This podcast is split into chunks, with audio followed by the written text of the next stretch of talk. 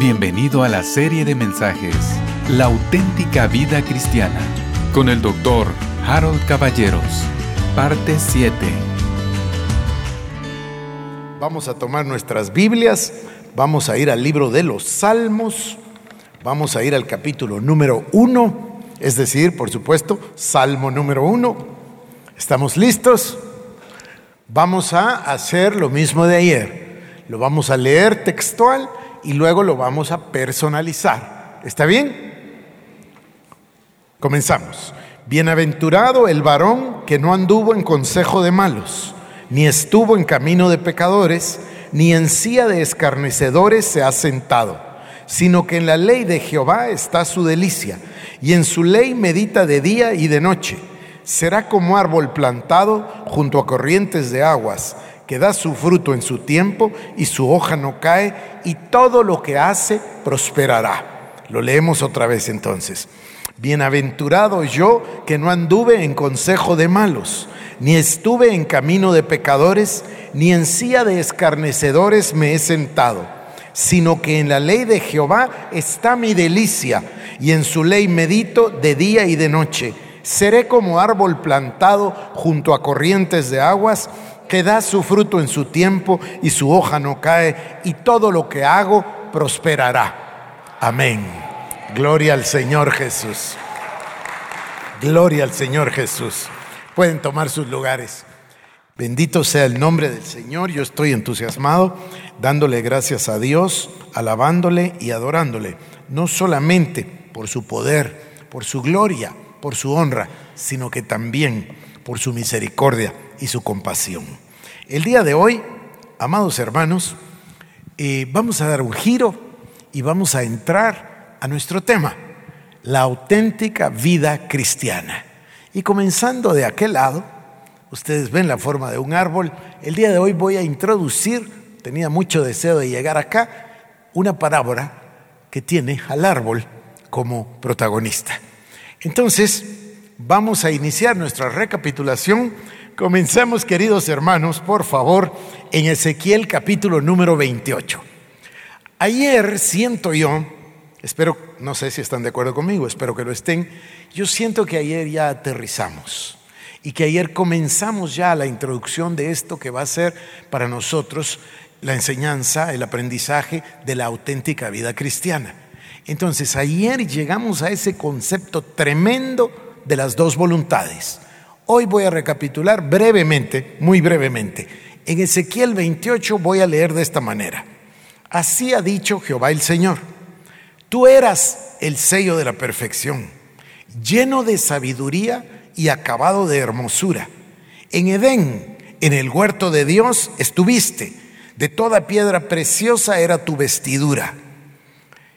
Voy a comerme las palabras de las gemas y voy a llegar. Los primores de los tamboriles y flautas estuvieron preparadas para ti desde el día de tu creación.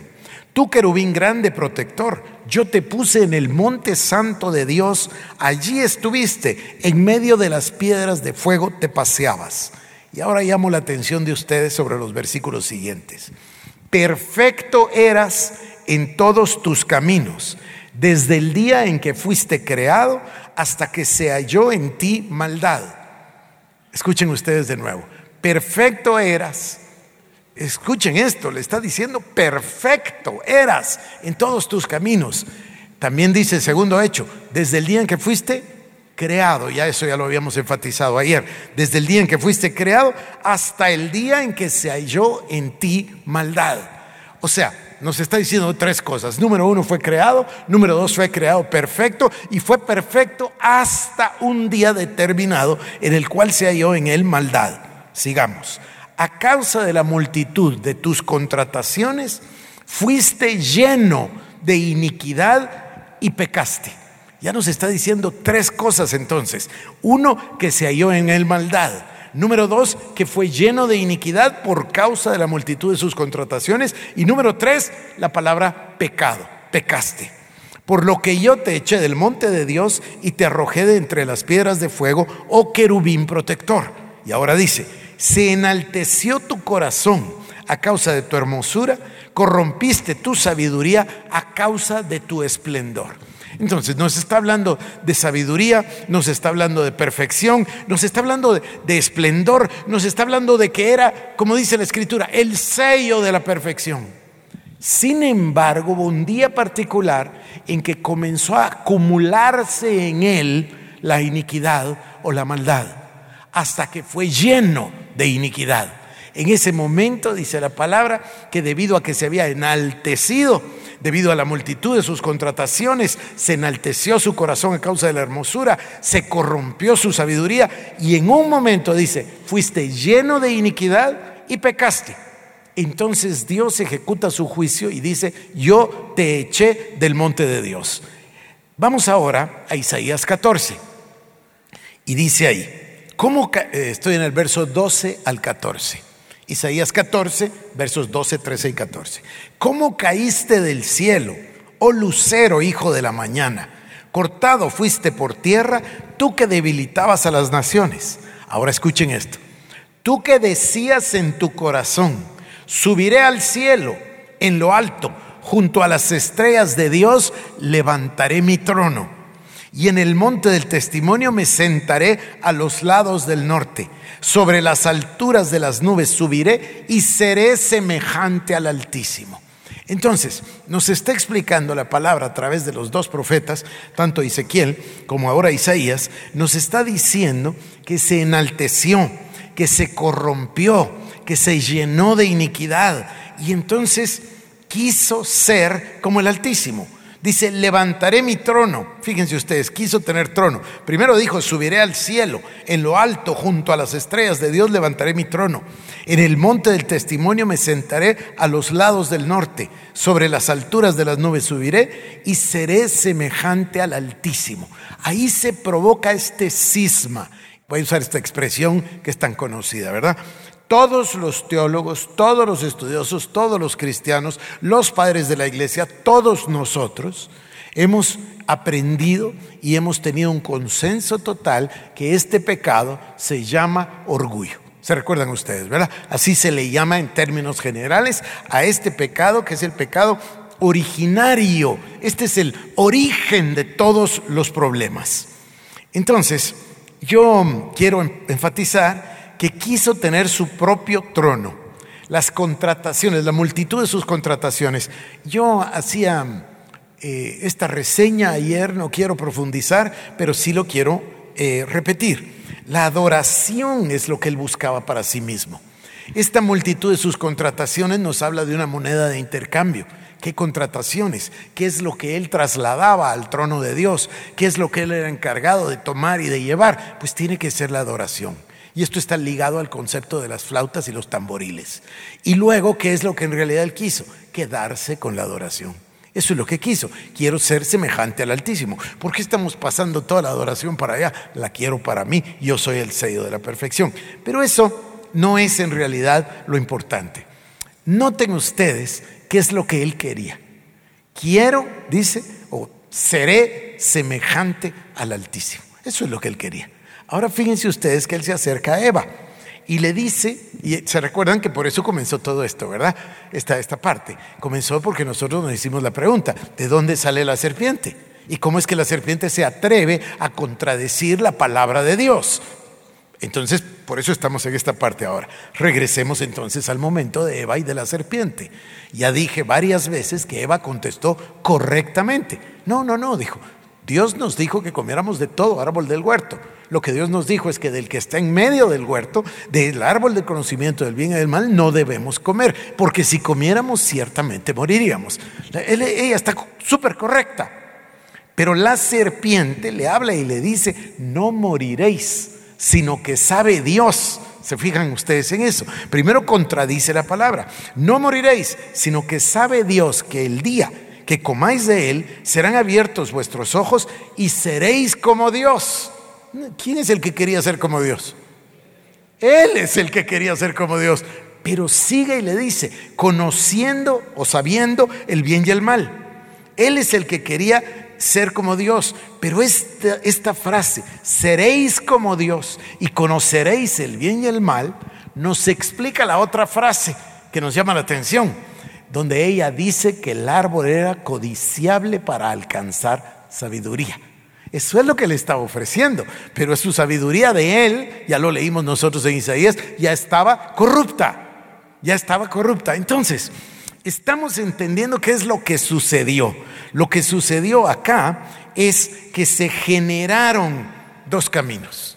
Ahora hay dos voluntades en la creación. Ahora, lo realmente importante para nosotros es la respuesta de Dios, la reacción divina. Porque si nosotros estamos persuadidos de este concepto, de que hubo una creación, de que después viene un gran intervalo, que nos habla Isaías, ¿se recuerdan? Dios la hizo y la compuso, hablando de la tierra, de un reino que es mineral, evidentemente, que ahí en ese momento es donde se provoca el pecado, donde nace el pecado, y todavía voy a, leerles dónde nace, en qué sitio, en qué lugar, pero ahí, si ahí nace el pecado, entonces entramos a la fase de la recreación. Entonces, dentro del plan de Dios, Dios Todopoderoso tiene una reacción al pecado de Satanás. Ahora ya le podemos llamar pecado porque dice ahí, ¿verdad? Que por causa entró la iniquidad y pecaste, dice. O sea, ahora ya tenemos claro nosotros que dice pecado. Ezequiel 28, 18 dice así, con la multitud de tus maldades y con la iniquidad de tus contrataciones, profanaste tu santuario. Escuchen esto. Yo pues saqué fuego de en medio de ti, el cual te consumió. O sea, el fuego ardió adentro, de ahí nace el pecado. Y yo saqué el fuego en medio de ti, el mismo que lo consumió. Entonces, esta, este orgullo conduce a la rebelión. La rebelión es una segunda voluntad. A nosotros lo que nos de verdad nos interesa hoy es comprender el plan de Dios. En eso estamos.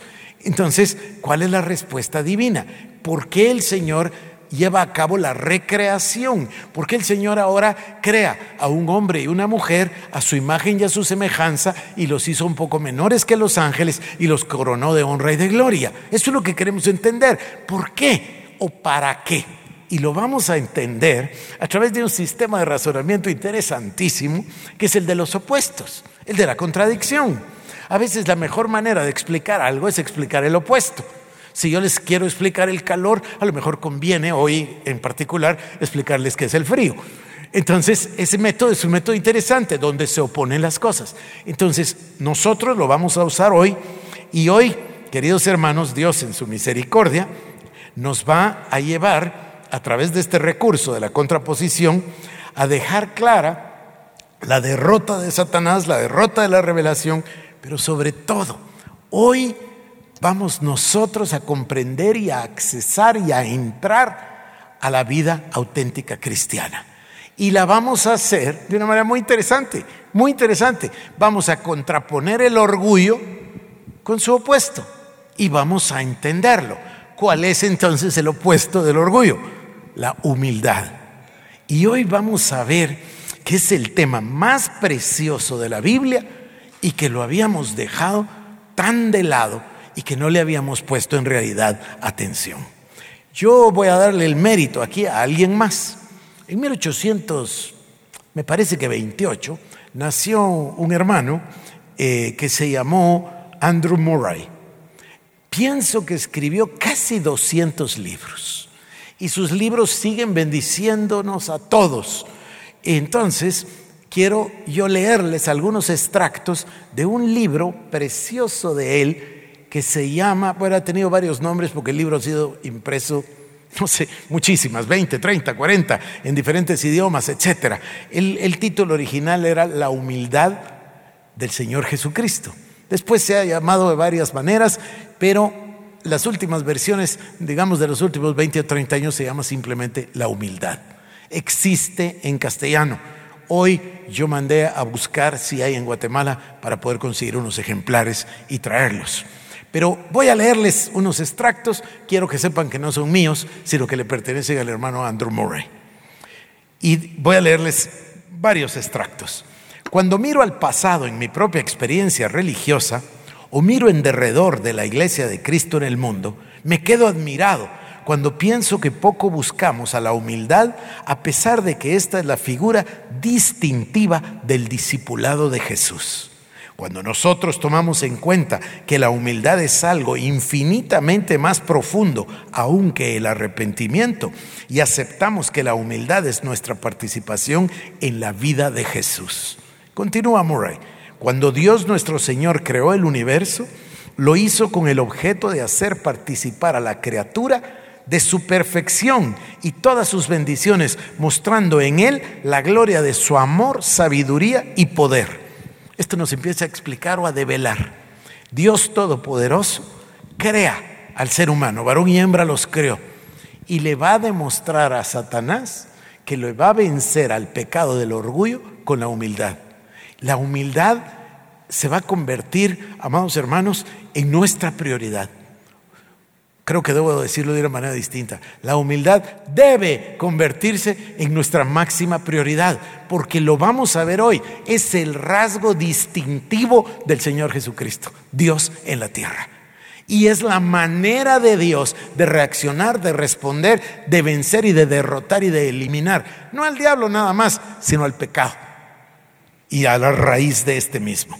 La humildad es el lugar de entera dependencia de Dios.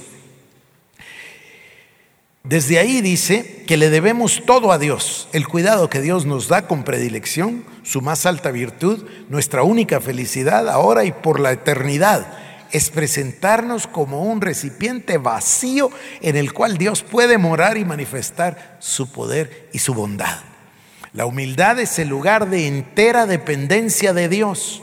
Por esto la humildad, desde lo más profundo de la naturaleza de las cosas, es el primer deber y la más grande virtud de la criatura y es la raíz de toda virtud. Contraponiéndolo, el orgullo es la raíz de todo el pecado. El orgullo es la raíz de todo el pecado. Vamos a describirlo un poco más adelante. La humildad es la raíz de toda virtud. Estamos ante los opuestos. Dice Murray, también el orgullo o la pérdida de la humildad es la raíz de todo pecado y maldad. No es sino cuando los ángeles caídos se empezaron a ver a sí mismos con autocomplacencia que entonces ellos desobedecieron y fueron arrojados de la luz del cielo a la oscuridad exterior. Aun cuando la serpiente respiró el veneno de su orgullo, fue el deseo de ser como Dios en los corazones de los primeros padres lo que hizo que también ellos cayeran del elevado estado en que se encontraban en el cielo al estado de gran miseria espiritual en el cual el ser humano está sumergido. Tanto en el cielo así como en la tierra, el orgullo, la autoexaltación es la puerta, el verdadero nacimiento y la maldición del infierno. Quiere decir entonces que todo esto está haciéndonos saber o conocer que a través de la eternidad el orgullo puede, y de hecho lo hizo, degradar a los más poderosos ángeles y convertirlos en demonios. Y la humanidad alzar la carne caída y la sangre a los tronos de los ángeles. El orgullo debe realmente morir en nosotros, queridos hermanos.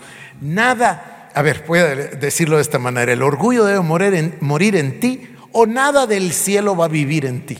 Voy a repetirlo. El orgullo debe morir en ti o nada en el cielo va a vivir en ti, porque no van a coexistir, ese es el problema. Voy a salirme del tema un instante con un paréntesis pequeño y decir esto. Voy a darles la sorpresa de decirles cuál es la mayor razón del por qué muchas oraciones no son contestadas. El orgullo.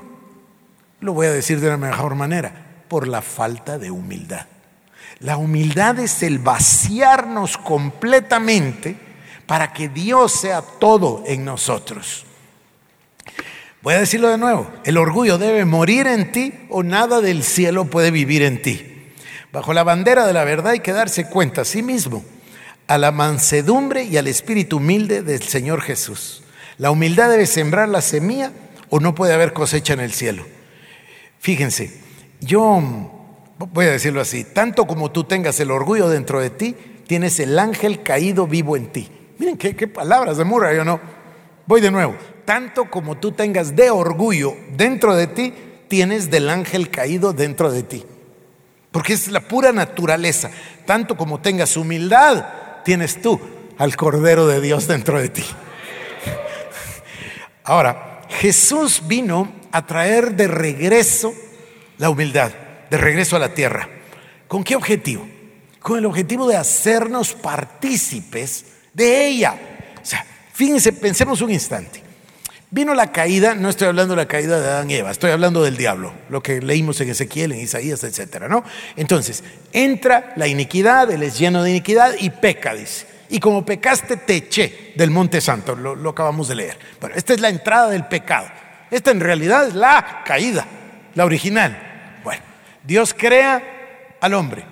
Lo hace un poco menor que los ángeles, ya, ya lo repetimos. Y crea al hombre, varón y hembra los crea, pero los crea a su imagen y a su semejanza, ya lo leímos también. Y el hombre se encuentra involucrado en el conflicto. Voy a parar aquí un instante. El domingo nosotros dijimos, Abraham viene volviendo de la guerra de los reyes de Kedorlaomer, Génesis 14 y 15. Viene regresando y le sale al encuentro Melquisedec. Le bendice. Bendito sea Abraham del Dios Altísimo y bendito sea el Dios Altísimo que entregó a sus enemigos en su mano. Y Abraham, ah, perdón, y le dio pan y vino. Y Abraham le dio los diezmos de todo. ¿Qué pasa instantáneamente después? Inmediatamente después. Se presenta el rey de Sodoma y le dice, mira, quédate con todo, pero dame a los hombres. Esa es la misma disyuntiva de siempre. Es la misma se va a repetir una y otra vez. Esto de los opuestos no está nada mal, nos va a servir toda la vida, porque vamos a entender que es uno o el otro. Entonces, Eva, Adán y Eva, que están gozando del paraíso, de la creación perfecta de Dios, de la relación perfecta con Dios, de la relación íntima con Dios, esa relación que yo llamé vertical. Están gozando de la relación vertical y por ende una perfecta relación horizontal con toda la creación. ¿Y qué es lo que sucede? Aparece la serpiente, el, animal más astuto, y le habla. ¿Y qué le habla? Le toca el orgullo. Seréis como dioses. En realidad, en realidad, era la serpiente la que quiere ser Dios, pero se lo puso al ser humano. Y allí se generó una semilla. Por eso yo tengo tanto entusiasmo de compartirles mi parábola personal. Esta, es, esta sí la inventé yo. Mi parábola del árbol. Se los voy a compartir, porque se dan cuenta ustedes de lo que pasó ese día. Ese día había una semilla. A ver, voy a comenzar con mi parábola. Todo un árbol no importa cuán grande sea, depende de la vida de una semilla. Voy a decirlo de esta manera. Toda la semilla, perdón, todo el árbol ya está presente en la pequeña semilla. Acá tenemos nosotros dos árboles. Yo solía vivir aquí a la vecindad hace muchos años y entonces fui y conseguí unas semillas y sembré y brotaron unos arbolitos que eran de araucaria y brotaron y los guardé en una pequeña maceta. Y después crecieron, entonces los tuve que cambiar de maceta. Y crecieron y yo sabía que no iba a vivir ahí siempre, entonces no los quería sembrar en la tierra. Entonces crecieron a otra maceta, ya no había macetas. Así que yo mismo fui a comprar un tonel de esos toneles de metal y me acuerdo que me costó muchísimo la cortada del tonel y después abrirle los agujeros al tonel porque era lo más grande que había. Y la araucaria creció y llegó un momento que yo dije, bueno, ya no da más, ya no encuentro otra maceta más grande que esta. Entonces se me ocurrió y los vine a sembrar ahí. Ahí cerca de donde yo me estaciono están las dos araucarias, son gigantes. Y cada vez que las veo me acuerdo de toda esa historia y me maravillo. Pero mi punto es, esas araucarias ya estaban completas en la semilla. Entonces la semilla que tenía Adán y Eva, ¿qué semilla era? Era una semilla perfecta. El árbol de la vida de Adán y Eva era una semilla perfecta a imagen y semejanza de Dios. Era perfecta. ¿Qué es lo que busca la serpiente? La serpiente busca sembrar otra semilla y logra sembrar otra semilla. ¿Y qué es lo que siembra? Su semilla. Su semilla. La siembra en Eva, siembra la duda, siembra la contradicción y por supuesto siembra la iniquidad y dice que siembra la codicia, porque Eva vio que el árbol era codiciable para alcanzar sabiduría. O sea que a Eva sí le llamó la atención la expresión de la serpiente. No, no, no, no, no, no moriréis, sino que sabe Dios, sabe Dios que se les abrirán los ojos y, y, no moriréis, sino que seréis como dioses. Entonces ella dice, el fruto del árbol era fruto codiciable para alcanzar la sabiduría. Entonces come. Ya hablamos del fruto y por qué es un fruto y por qué lo dice de esa manera la palabra. ¿Qué pasa cuando come? Pasa a ser parte de ella y ahí hay otra semilla. Y luego dice la palabra a través del apóstol Pablo que por el pecado de uno, Adán, entró el pecado en todos.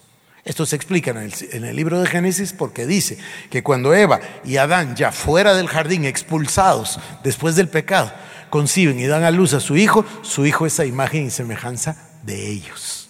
Es otro árbol. Es diferente, es distinto. Si ustedes quieren hablar de un injerto, hablen de un injerto, está bien pero se dan cuenta, es otro árbol, es diferente. ¿Y cuál es la semilla del árbol del diablo? El orgullo. Entonces, ¿cómo reacciona Dios? ¿Cómo reacciona? Nos, es que es una maravilla, estoy anonadado. Entonces, Dios, el Olam, el Eterno, el Dios maravilloso, que siempre ha estado con Dios el Padre, el Verbo, y con el Espíritu dice, yo, yo voy a ir a la tierra yo voy a tomar forma humana y les voy a demostrar cómo se vence al orgullo.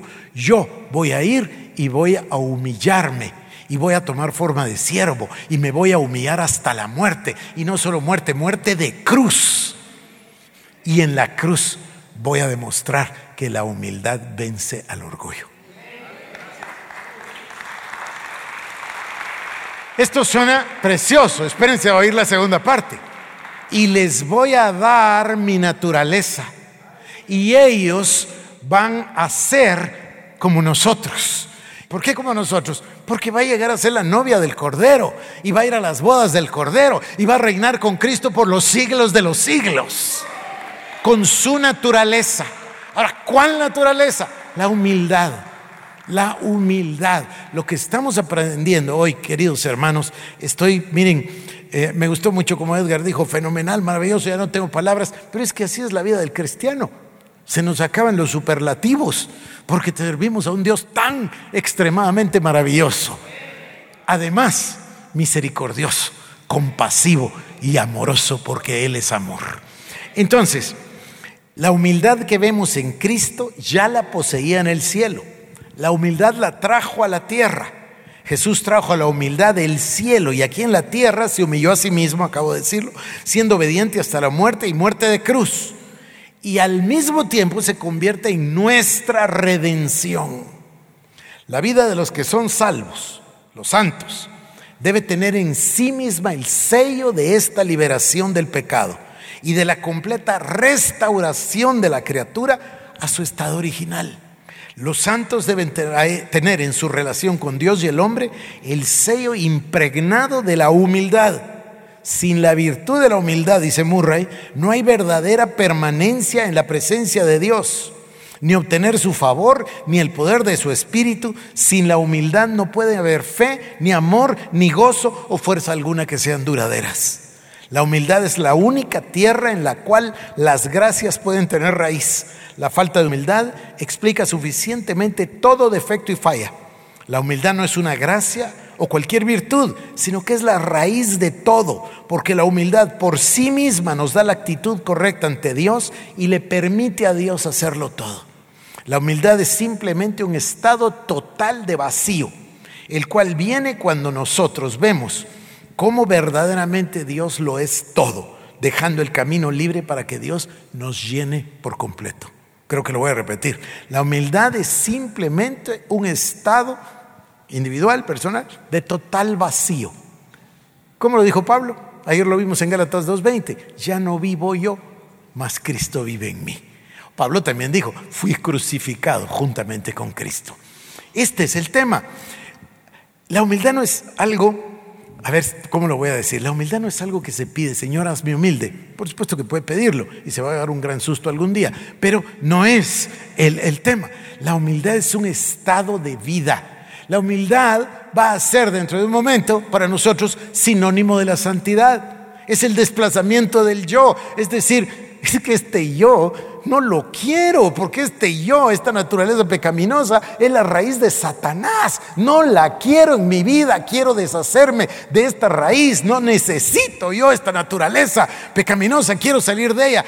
Quiero quedar vacío para que Cristo me llene, para que el Espíritu Santo venga en mi vida, para que su voluntad sea manifiesta en, en cada uno de nosotros. Cuando estudiamos la palabra de Dios, vemos con qué distinción y con qué frecuencia se repiten las instrucciones que el Señor Jesús le da a sus discípulos con respecto a este tema, con respecto a la, humildad. Lo vamos a leer en un momento. Hay que admitir realmente que desde el principio de nuestras meditaciones no hay nada más natural al ser humano, nada más insidioso, ni nada más escondido, o nada más complejo, o nada más peligroso, o nada más profundo que el orgullo que no, no nos guste reconocerlo, que lo justifiquemos, lo tapemos, pero cualquier ira, celos, contiendas, disensiones, eh, pleitos, eh, cualquier pecado, todo proviene de ahí, proviene del deseo de independencia de Dios, del deseo que el ser humano tiene, por supuesto, ¿verdad? De ser independiente de Dios. De ahí proviene, de esta raíz este es el tema de las dos naturalezas y este es el tema de lo que viene de Adán o lo que viene de Cristo. Entonces, bueno, voy a continuar. Em, dice entonces, eh, vengan conmigo, Filipenses 2, 5 al 9.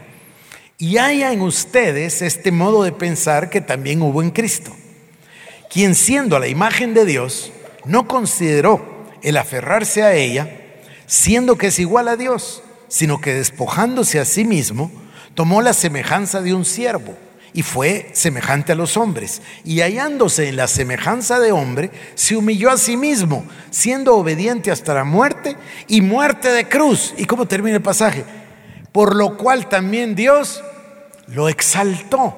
No es el Señor Jesús el que dijo que todo el que se exalta será humillado y que todo el que se humilla será exaltado. Pero no son palabras son hechos de su vida. Lo hizo delante de nosotros. Ese sacrificio de Cristo. Recuerden, recuerden, no, se no pierdan de vista que estamos viendo el panorama completo del plan de Dios. Sigamos. Romanos capítulo 5, verso 2, 12. Y tengan en mente la semilla. Por tanto, como el pecado entró en el mundo por un hombre y por el pecado la muerte, así la muerte pasó a todos los hombres por cuanto todos pecamos. Aquí creo que ustedes ya adquieren una claridad de pensamiento sobre la diferencia entre los pecados y el pecado. Aquí no estamos hablando de los pecados, aquí estamos hablando de el pecado, de lo que hay adentro de esa naturaleza, ¿verdad? Y a causa de Adán, el pecado entró en todos. El orgullo tiene su raíz y fuerza en un terrible poder espiritual está fuera de nosotros, así como está dentro de nosotros. Tan necesario es que confesemos y detestemos nuestro orgullo como saber que es absolutamente satánico. Y a veces el ser humano lo viste, ¿verdad? Lo viste de autocompasión, lo viste de legalismo, lo viste de religión. Uf, hay muchísimas maneras. Pero lo que hoy queremos es reconocer la raíz. Mire, mi parábola sigue de esta manera. Mi parábola en realidad que no la inventé yo, solo la modifiqué. Porque un día yo estaba en Brasil con el hermano Tele Osborne y entonces eh, tuvimos un rato entre servicios y entre prédicas y yo no sé, no, recuerdo exacto de qué estábamos hablando y él dijo, bueno, tú sabes, los hombres son como árboles, van por la vida dejando hojas tiradas. Bueno, el Señor Jesús lo dijo por sus frutos los conoceréis. Y eso es así. el hombre va por la vida y deja hojas tiradas todos los días. Y nosotros, fíjense bien, miren qué sencillo, recogemos una hojita y ¿qué hacemos cuando recogemos una hoja? La vemos, la olemos, ¿sí o no? Ah, esta es de un árbol de naranja. Mmm, este es un pino. Y reconocemos el árbol por la hoja. A lo mejor y la hoja la recogimos muy lejos, pero reconocemos el árbol por la hoja. Eso es, lo que el Señor dice de reconocer por sus frutos, dice, los conoceréis. Voy a, voy a seguir avanzando y espero que mi, parábola del árbol vaya tomando forma eh, para cada uno de nosotros. Romanos 5:12. Entonces, hablamos del orgullo, hablamos de su raíz y por favor, creo que ya vamos, ya va penetrando en nosotros el concepto, la raíz, el origen del orgullo es absolutamente satánico. Entonces, en vez de desesperarnos, nos sentaría mejor el darnos cuenta y aceptar un poder y una vida también fuera de nosotros, que es la humildad que bajó del cielo y que nos trajo el Cordero de Dios para expulsar a Satanás y su orgullo. Ningún árbol puede crecer sobre, sino sobre la raíz sobre la cual brotó. Aun cuando necesitamos ver a Adán y su caída para conocer el poder del pecado dentro de nosotros, necesitamos conocer al segundo Adán, Cristo y su poder para obtener dentro de nosotros una vida de humildad tan real, permanente y dominante como había sido el orgullo en nosotros. Esa independencia de Dios debe morir, debe quedar totalmente fuera. Tenemos que quedar totalmente vacíos. Tenemos nuestra vida por Cristo y en Cristo. Tan verdadero o más verdadero que aquella obtenida por Adán. Entonces debemos caminar, Colosenses 2, 18 y 19, enraizados en Él, estando unidos a Cristo Jesús, la cabeza, de que en todo el cuerpo crece con el conocimiento que da Dios. ¿Qué sucede entonces en el nuevo nacimiento? En el nuevo nacimiento, fíjense ustedes, dice la palabra, el que naciere de nuevo, el que creyere y fuere bautizado, será salvo. ¿Por qué el bautismo? Porque el bautismo es la representación, el sello, el símbolo, el tipo, como lo quieran decir, de la muerte y de la resurrección. Entonces yo creo, confieso a Jesús con mi boca, creo que el Señor es mi Salvador, pero luego voy al agua. ¿Y qué es lo que pasa en el agua? El ministro, el pastor, el que me bautiza es solamente un símbolo. Es Dios quien toma mi vida y me sepulta. Y soy muerto a los delitos y pecados y me saca para una novedad de vida. ¿Es así? Bueno, esto nos lo está dando el Señor, el bautismo, igual que nos dio la Santa Cena, por eso se llaman sacramentos, para hablarnos, para que recordemos en memoria de Él, para que tengamos presente lo que hemos pasado. Hemos pasado de muerte a vida. Ahora ya no dependo de la naturaleza o de la raíz de Adán, sino que de la de Cristo. Bueno, ahora, fíjense ustedes, yo en lo natural nací descendiente de Adán. En lo espiritual ahora soy descendiente de Cristo. Bueno, es exactamente el proceso contrario. Dios que era Dios se hizo hombre para venir. Y yo que era hombre me está dando la oportunidad de ser un ser espiritual, hijo suyo, hijo de Dios, primicia de Dios. ¿Qué es, entonces si lo pensamos la encarnación? ¿No es acaso la humildad celestial? La encarnación es Dios humillándose a tomar forma de hombre. Voy a llegar en eso en, un, en un momento. Nuestra única necesidad entonces, repito, es el estudio, conocimiento y confianza en la vida que nos ha sido revelada en Cristo Jesús, que es la vida nuestra de ahora. Y nuestro consentimiento para ganar posesión y dominio total de nuestra vida. Ayer yo lo dije de esta manera, no podemos hacer nada por Irak, ni por Irán, ni por toda la tierra. No, lo que nos toca es dominar completamente esta tierra esta porción de tierra que es aquella en la cual me dio dominio total. Fíjense, los que somos padres de familia, nosotros amamos a nuestros hijos más que cualquier otra cosa, más que cualquier otra persona, a nuestra esposa y a nuestros hijos, pero no podemos hacer cosas por ellos. A veces se siente una limitación tremenda, entonces uno ora y hay una, pero no puede actuar, porque no tiene uno el dominio, porque ellos son una persona individual. El único donde tengo el 100% de dominio es sobre este. ¿Están conmigo? Entonces, mi trabajo de transformación es a lo interno, es a lo interno. Vaciarme para tener una vida cristiana, normal, así la llama Watchman Nee, o una vida auténtica cristiana basada en el conocimiento, entendimiento y mejor todavía, práctica de la palabra de Dios en nuestra vida y en nuestra vida completa. Porque también tenemos la, mala costumbre de separarla y compartimentalizarla. Entonces, esto es lo del domingo, esto es lo del trabajo, esto es lo de la familia. No, no es cierto. Es una sola vida. Debemos ser los mismos en nuestra vida completa, en nuestra vida total. Repetimos lo de la encarnación. Es que a mí me parece maravilloso. La encarnación de Cristo es exactamente pura humildad celestial, humildad divina. Él dijo, yo voy a ser el Cordero Pascual. Yo voy a entregarme y me voy a humillar hasta la muerte y les voy a enseñar cómo es el ser humillado delante de Dios. Fíjense ustedes que una gran duda de los discípulos, de los apóstoles y de todos los cristianos, y en especial de aquellos que leen por primera vez los evangelios, pero uno los vuelve a leer y sigue otra vez maravillado. ¿Cómo Jesús realiza todos estos milagros? Y él, por supuesto, nos va explicando que es porque es la voluntad de Dios y que el que los hace es Dios. Hoy vamos a ver un poco más de eso, porque él dice, no soy yo a cada momento. Yo vine, dice, para hacer no mi voluntad.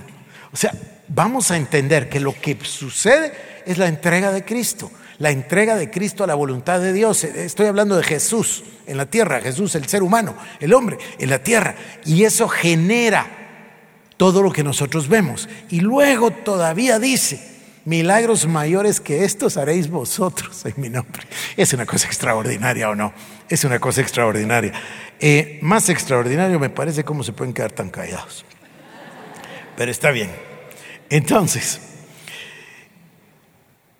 la vida de Jesús sobre la tierra es una demostración plena de humildad. Eh, se asemejó a un siervo, se humilló hasta la muerte, muerte de cruz. Eh, ya, ya lo vimos una y otra vez pero incluso la resurrección y su ascenso al cielo y su gloria, escúcheme, es la humildad exaltada. Voy a repetirlo. Su resurrección, su ascensión, es la humildad exaltada, porque dice que el que se humilla es exaltado, el que se exalta es humillado, pero el que se humilla es exaltado. Entonces vemos a la humildad venir del cielo, convivir con nosotros, mostrarnos cómo es y después es exaltado delante de los ojos de los apóstoles. Ahí encontramos entonces el primer mandamiento inquebrantable del Señor para el hombre caído. Están listos, Lucas 14, 27. Cualquiera que no lleva su cruz y viene en pos de mí, no puede ser mi discípulo. ¿Pero qué quiere decir esto? Esta cruz es la cruz donde se debe poner al ego, al yo. Bueno, ya me imagino que a estas horas ya ustedes se dieron cuenta que el orgullo es esa semilla que produce el ego. El ego es el yo. A ver, el hombre dice la palabra que el alma tiene intelecto, emociones y voluntad. ¿Es correcto? El intelecto dice yo sé, las emociones dice yo siento y la voluntad dice yo quiero. ¿Así es o no? Bueno, ese es el ego. Y ese es el que debe morir, porque Dios dice, mira, lo que sientas, lo que pienses y lo que quieras es absolutamente irrelevante. Solo hay una voluntad en todo el universo. Pero eso sí, dice Dios, cuando tú te pones en medio o debajo, como usted lo quiera, de esa voluntad, entonces ves una vida verdaderamente celestial, una vida eterna. La vivimos desde aquí, la podemos vivir acá antes de morir o antes de irnos con el Señor, como lo quiera llamar. Podemos vivirla aquí si vivimos en su voluntad. Cristo lo demostró, Pablo lo dice, los discípulos nos lo demuestran. Dice entonces, cualquiera que no lleva su cruz y viene en pos de mí, no puede ser mi discípulo. Repito entonces, el ego es la maldad del hombre caído. Negarse a sí mismo es nuestra capacidad de ser salvos. La humildad se convierte en nuestro salvador. El ego es la raíz de ese árbol. Cuando es la raíz de Adán, eso es lo que vamos dejando por la vida. Y eso es lo... A ver, piensen ustedes en el mundo el día de hoy, hoy justamente. Hoy se realizaron unos ataques en Irak, etcétera, de parte de Irán. las potencias en guerra. El hombre vive en guerra, el ser humano, los países, las naciones. Esto, esto no es de hoy, es de toda la vida. ¿Por qué? ¿Qué es lo que maneja? ¿Qué es lo que produce todo eso? Ah, bueno, nos explican unas personas muy educadas, son los intereses. Los intereses internacionales, es el petróleo, la no sé qué. Otro nos dice, bueno, es la naturaleza, así ha sido la vida siempre. Otros nos dan otras razones. No, el fondo es, es la raíz, es el orgullo. ¿Acaso quieren aquellos quedarse atrás de los otros? Por supuesto que no. El ser humano está dispuesto a hacer cualquier cosa por su orgullo. Es la naturaleza pecaminosa. Voy a seguir. Entonces, las maldades de los ángeles caídos y de la humanidad nacen directamente del ego, del orgullo del ego. Por otra parte, todas las virtudes de la vida en el cielo son las virtudes que provienen de la humildad. En la humildad es la que hace el abismo infranqueable entre el cielo y el infierno. ¿Qué es entonces o en qué se encuentra la gran lucha por la vida eterna? Todo yace en la lucha entre el orgullo y la humildad. El orgullo y la humildad son las dos potencias maestras, los dos reinos en lucha por la posesión eterna de la persona. Nunca hubo ni habrá sino una humildad y la humildad es de Cristo. Ahora, un tanto extranjera para nosotros, un tanto foránea, un tanto lejana.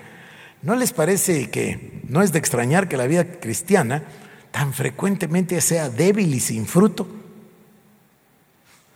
Cuando esa raíz de humildad que es Cristo nos resulta tan desconocida o tan inusual. Nunca escuchamos de eso. Escuchamos de cómo inflar al ego, no escuchamos de cómo desinflar al ego. Yo nunca he escuchado una prédica donde diga, hoy cuando usted venga lo vamos a matar para que no quede nada de esa raíz ni quede nada de usted. No, se no, no, no la he escuchado hasta el día de hoy.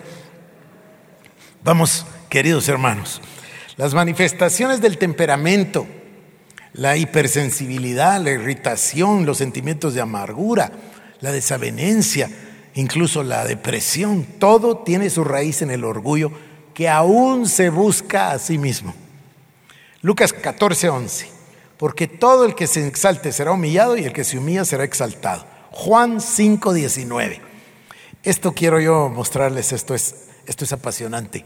Esta es la expresión verbal de la humildad de Cristo en sus propios labios. Juan 5, 19.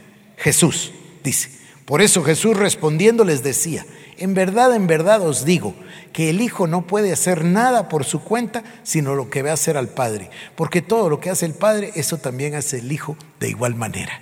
¿O qué les parece Juan 5:30? Yo no puedo hacer nada por iniciativa mía, como oigo, juzgo, y mi juicio es justo, porque no busco mi voluntad, sino la del que me envió. O Juan 6:38, porque he descendido del cielo no para hacer mi voluntad, sino la voluntad del que me envió. O Juan 8:48 al 50. Contestaron los judíos y le dijeron, ¿no decimos con razón que eres samaritano y tienes un demonio? Jesús les respondió, yo no tengo ningún demonio, sino que honro a mi Padre, y vosotros me deshonráis a mí, pero yo no busco mi gloria, hay uno que la busca y juzga. ¿Ya se fijaron? Creo que tengo que volver a leerlo. Escúchenlo con atención. Contestaron los judíos y le dijeron, ¿no decimos con razón que tú eres samaritano y tienes un demonio? Por supuesto que habría que leer el capítulo completo. Jesús respondió, yo no tengo ningún demonio, sino que honro a mi Padre, y vosotros me deshonráis a mí, pero yo no busco mi gloria. Hay uno que la busca y juzga. Obvio, ¿quién es el que sí busca la honra? ¿Quién es el que busca la gloria? Seré como el Altísimo, me sentaré a los lados del norte, subiré a los cielos y pondré mi trono. Ese es el deseo de Satanás. Pero nosotros estamos viendo exactamente lo contrario. Jesús, miren esto, Jesús fue nada para que Dios lo fuera todo. Jesús renunció a sí mismo totalmente con su voluntad y su poder para que el Padre fuera todo en Él y para que el Padre trabajara en Él y para que el Padre trabajara a, través de Él. Jesús nos enseña de dónde viene y en, y en dónde se encuentra la fuerza de la verdadera humildad. En el conocimiento de que es Dios el que trabaja todo en todos. Por lo que nuestro deber es rendirnos a Él en perfecta renuncia, con total dependencia, con absoluto consentimiento de ser y hacer nada por nosotros mismos. Cuando el yo se mete, es el orgullo el que está aflorando. Cuando se permite que sea Dios el que actúe, es la humildad la que está aflorando. Y voy a leer Mateo 11, 29 y Mateo 20. Aprended de mí que soy manso y humilde de corazón. Mateo 11, 29. ¿O qué tal esta? Mateo 20, 28, 29. El que quiera ser el primero entre vosotros será vuestro siervo, como el Hijo del Hombre no vino para ser servido, sino para servir. Cristo nos vino a demostrar que la humildad es el antídoto y el remedio para el orgullo. Ahora, no es una humildad en el sentido de que yo comience a actuar o quiera yo eh, ser de cierta forma para lucir humilde. No es eso a lo que me refiero. Regresemos a Juan Wesley. La santidad es el desplazamiento del yo. De eso estamos hablando. Que haya una conciencia de que la voluntad de Dios opere en nosotros de que lo único que nos importa es Cristo, que lo único que nos importa es la voluntad de Dios, que coloquemos la palabra de Dios en el primer lugar. Aquí retoma una gran importancia lo que estamos haciendo. Voy a decir lo difícil, ¿está bien? El enemigo cristiano o pseudo cristiano de lo que estamos hablando se llama predicación selectiva.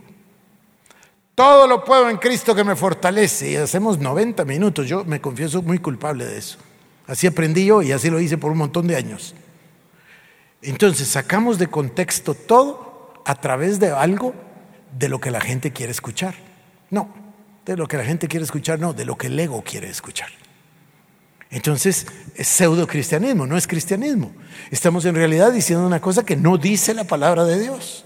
Por eso es que se justifica cualquier cosa con la Biblia, porque se toma fuera de contexto. Cuando entendemos el plan de la Biblia, entonces ya vimos el rompecabezas completo, ya sabemos por dónde van las piezas.